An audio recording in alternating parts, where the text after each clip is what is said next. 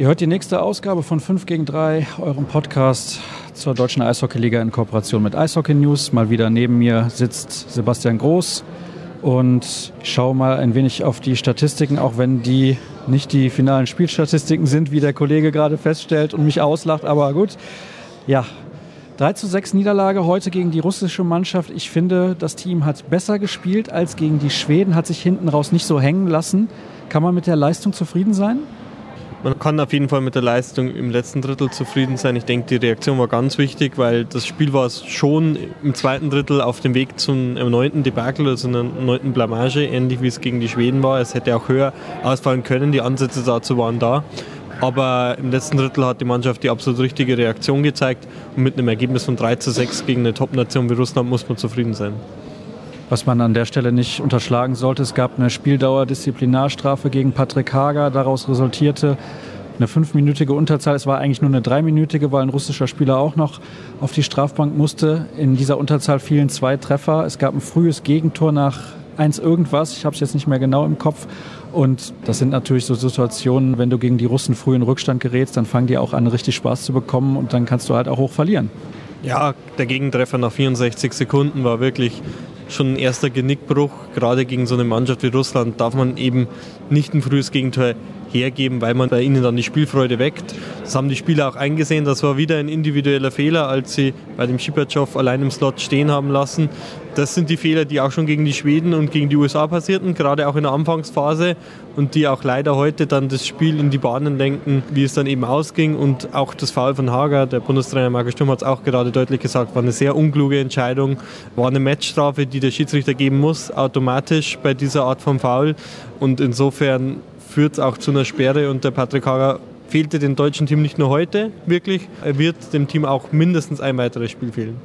Also das habe ich noch nicht ganz mitbekommen, denn ich war nicht auf der Pressekonferenz, hatte mich schon oder noch um die Stimmen in der Mixed Zone gekümmert. Sehr, sehr ärgerlich, diese Aussage von Patrick Hager, denn das ist, finde ich, ein wichtiger Spieler, der auch in den ersten Spielen schon gezeigt hat, dass er ja, ein Schlüsselspieler ist sogar dieser Mannschaft. Ja, und das war nicht nur unsere Einschätzung, sondern auch die Worte von Marco Sturm.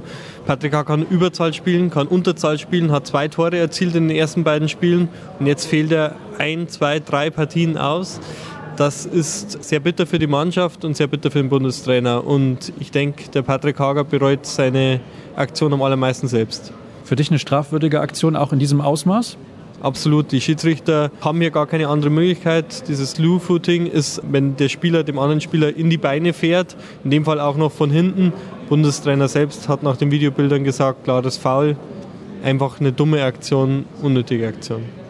Gibt es Informationen zu Tobias Rieder? Denn der konnte ab dem zweiten Drittel nicht mehr mit dabei sein. Das ist die nächste bittere Sache. Tobias Rieder liegt im Krankenhaus, wird wahrscheinlich für den Rest der WM ausfallen. So die Worte vom Bundestrainer Marco Sturm. Es ist gut möglich, dass er ausfällt. Sie hoffen auch ein Wunder, aber ich gehe davon aus, dass das Turnier für Tobias Rieder beendet ist. Das sind natürlich harte Neuigkeiten an der Stelle, denn das sind gleich zwei Akteure, die dann fehlen werden von enormer Qualität. Und bei Leon Dreisattel wird sich, wenn er denn überhaupt kommt, das weiter verzögern. Also der wird im Spiel gegen die Slowakei auf gar keinen Fall mit dabei, sondern vielleicht, auch wenn es von der Zeit her wahrscheinlich sehr, sehr knapp wäre, eventuell zum Spiel gegen Dänemark am Freitag. Weiß man denn, was Tobias Rieder hat? Es wird natürlich nicht genau gesagt, wenn man die Situation sieht, kann es sich eigentlich nur um eine Fuß- oder Beinverletzung handeln, entweder Knie oder Fuß. Genau das kann ich nicht sagen. Auf jeden Fall sah es nach einer ernsteren Sache aus, weil Tobias Ried ist auch ein Spieler, der hart im Nehmen ist. Und wenn er jetzt im Krankenhaus liegt, dann ist es kein gutes Zeichen. Bitter, der hat auch letztes Jahr schon Teile der WM verpasst. Richtig, es ist irgendwie wie ein Déjà-vu und du hast es auch vorher schon angesprochen, besonders bitter, weil Patrick Hager und Tobias Rieder eben die besten Stürmer am ersten Wochenende waren. Wenn sie jetzt beide in den wichtigen Partien, kommenden Partien ausfallen würden, muss die Mannschaft das erstmal wegstecken. Na gut, aber nach drei Toren und zwei Vorlagen in der vergangenen Nacht können wir Leon Dreisattel kaum wünschen, dass er ausscheidet mit Edmonton, denn auf dem besten Weg, die Conn Smythe Trophy zu gewinnen. Tja, was nehmen wir denn noch mit aus diesem Spiel, dass die deutsche Mannschaft tatsächlich dann hinten raus nochmal gezeigt hat? Offensiv ist sie durchaus in der Lage, auch verschiedene Spieler so in Szene zu setzen, dass man selbst gegen die Top-Mannschaften, gut, Russland hatte ein bisschen, bisschen Druck aus dem Spiel auch rausgenommen, schon in der Lage ist, dort auch offensiv Akzente zu setzen? Oder täusche ich mich da als Eishockey-Laie? Nee, das ist absolut richtig. Und das war auch ganz wichtig, gerade dass Männer wie Philipp Gogol mal ein Tor schießen oder Brooks Masik und auch Frederik Tiffels, der Youngster, ganz wichtig für die nächsten Spiele, dass eben auch der Sturm sieht, wir können Tore schießen, auch gegen so eine Mannschaft wie Russland. Denn das zeigt auch, man kann es auch gegen die Slowaken und gegen die Dänen und gegen die Italiener, die jetzt in kommenden Spielen anstehen. Was wir noch mitnehmen, ist der erste Einsatz von Christian Ehrhoff heute, der meiner Meinung nach wirklich ein gutes Spiel gemacht hat, dafür, dass er jetzt die letzten Tage nicht am Eis war. Und mit mehr Stabilität in der Defensive gegen die einfacheren Gegner sollte was möglich sein. Ich konnte nicht mit ihm sprechen in der Mix, sondern er hatte schon so viele Kollegen vor sich stehen, dass ich gedacht habe, okay, dann lasse ich den mal in Ruhe. Hast du mit ihm sprechen können? Ich habe kurz mit ihm gesprochen und auch der Bundestrainer hat nochmal über ihn gesprochen. Also man muss wirklich zufrieden sein. Er scheint keine Probleme mehr zu haben, obwohl er heute Morgen nur zehn Minuten trainieren konnte.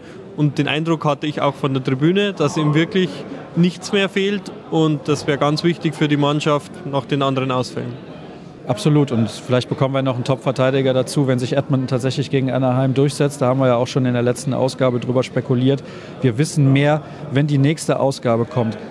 Wie zuversichtlich bist du angesichts der Tatsache, dass halt Rieder und Hager gegen die Slowakei nicht dabei sein werden, dass wir die schlagen werden? Denn die fand ich nicht so gut in den ersten Spielen. Aber bei so einer Mannschaft mit vielen Unbekannten weiß man halt auch nie. Ja, trotzdem bin ich zuversichtlich, dass wir die Slowakei schlagen werden.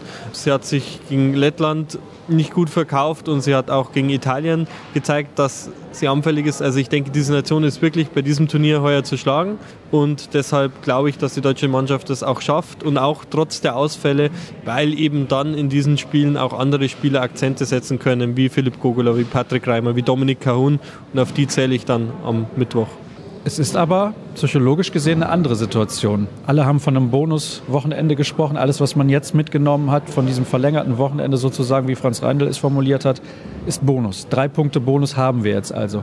Jetzt kommen aber die Spiele, in denen Deutschland gewinnen muss, wenn man ins Viertelfinale kommen will. Ich habe eben in der Mixed Zone, ich weiß gar nicht mehr, wer es war, die Frage gestellt, ändert das was an der Herangehensweise? Ändert das was? Es ändert vielleicht nichts an der Herangehensweise, aber an der Situation in den Köpfen der Spieler ändert das ganz viel.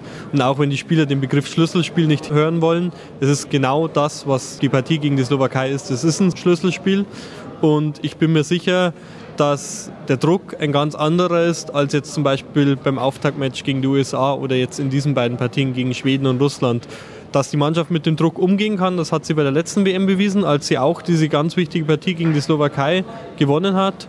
Und ich bin mir sicher, dass der Bundestrainer die richtigen Worte findet, um ihnen ein bisschen was von dem Druck zu nehmen. Wir erreichen bald den Mittelpunkt der Gruppenphase. Wie gefällt dir bisher so das Niveau der WM? Das Niveau der WM ist gut. Ich denke, es ist vergleichbar mit den letzten Weltmeisterschaften. Man hat noch immer diese überragende Weltmeisterschaft vor zwei Jahren in Prag, als viele Teams mit richtigen Top-Mannschaften da waren. Hier muss ich sagen, das Niveau in der Deutschlandgruppe ist gerade was die Top-Teams angeht, Schweden, Russland, USA, richtig stark. Es fällt dann ein bisschen ab und ich denke, das ist auch die Chance für das deutsche Team jetzt in den kommenden Partien. Zur anderen Gruppe, zur Paris-Gruppe, die ich ja nur aus der Ferne beobachten kann, muss ich sagen, ich habe den Eindruck, dass sie leichter wäre. Man sieht, dass die Finnen anfällig sind, die jetzt gegen Frankreich verloren haben. Man sieht, dass die Weißrussen ganz, ganz schwach sind bisher. Ähnliches gilt für Slowenien. Insofern, ich glaube, dass die andere Gruppe die etwas leichtere ist, aber das hilft ja alles nichts. Das heißt, wir kommen dann, wenn wir Vierter werden, ja locker in die nächste Runde, weil wir die Kanadier dann vom Eis schießen. Ne? Das ist nicht der Fall. Ich denke, die Kanadier haben jetzt schon wieder bewiesen, dass sie genau wie Russland und Schweden zu den absoluten Titelfavoriten gehören. Naja, wenn wir ab jetzt alle Spiele gewinnen, dann könnten wir ja Dritter werden, wenn die USA nicht irgendwie noch einen der Großen schlägt. Also könnte tatsächlich zu Platz 3 ja reichen. Das ist korrekt. Aber wie gesagt, der Druck wird jetzt von Partie zu Partie größer. Am Schluss steht das Match gegen die Letten an, die richtig gut sind bisher, die schon zwei Siege auf dem Konto haben. Und auch die vermeintlich kleinen Nationen wie Italien und Dänemark gilt es erstmal zu schlagen.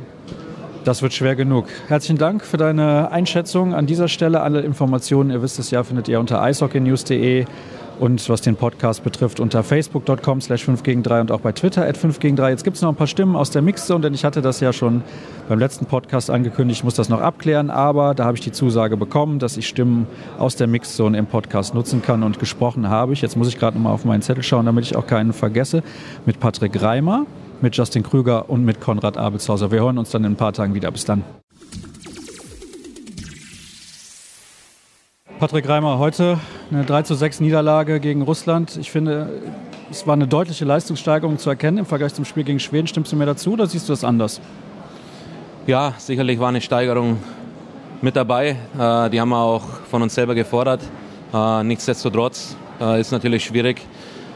Ähm, wir haben viel Unterzahl gespielt, natürlich auch durch eine äh, ja, fünf Minuten Unterzahl und da ist Russland einfach stark und hat es auch ausgenutzt. Und äh, nach einem 3-0 ist natürlich auch verdammt schwierig, gegen so eine Nation zurückzukommen.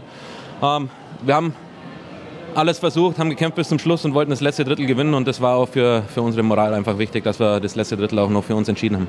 Das wollte ich gerade sagen. Ich finde, hinten raus habt ihr nochmal sehr gut dagegen gehalten. Deutlich anders als gegen die Schweden auch.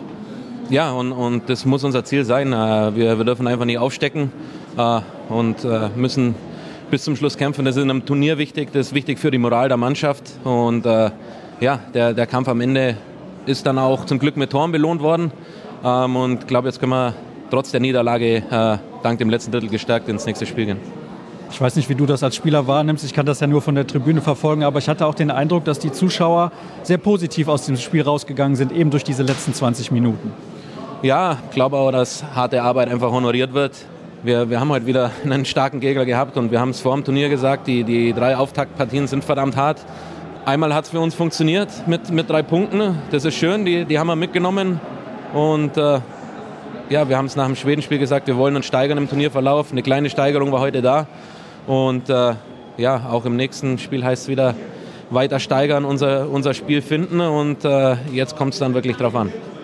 Siehst du euch aktuell auf dem Level, um die Slowaken in Schach zu halten?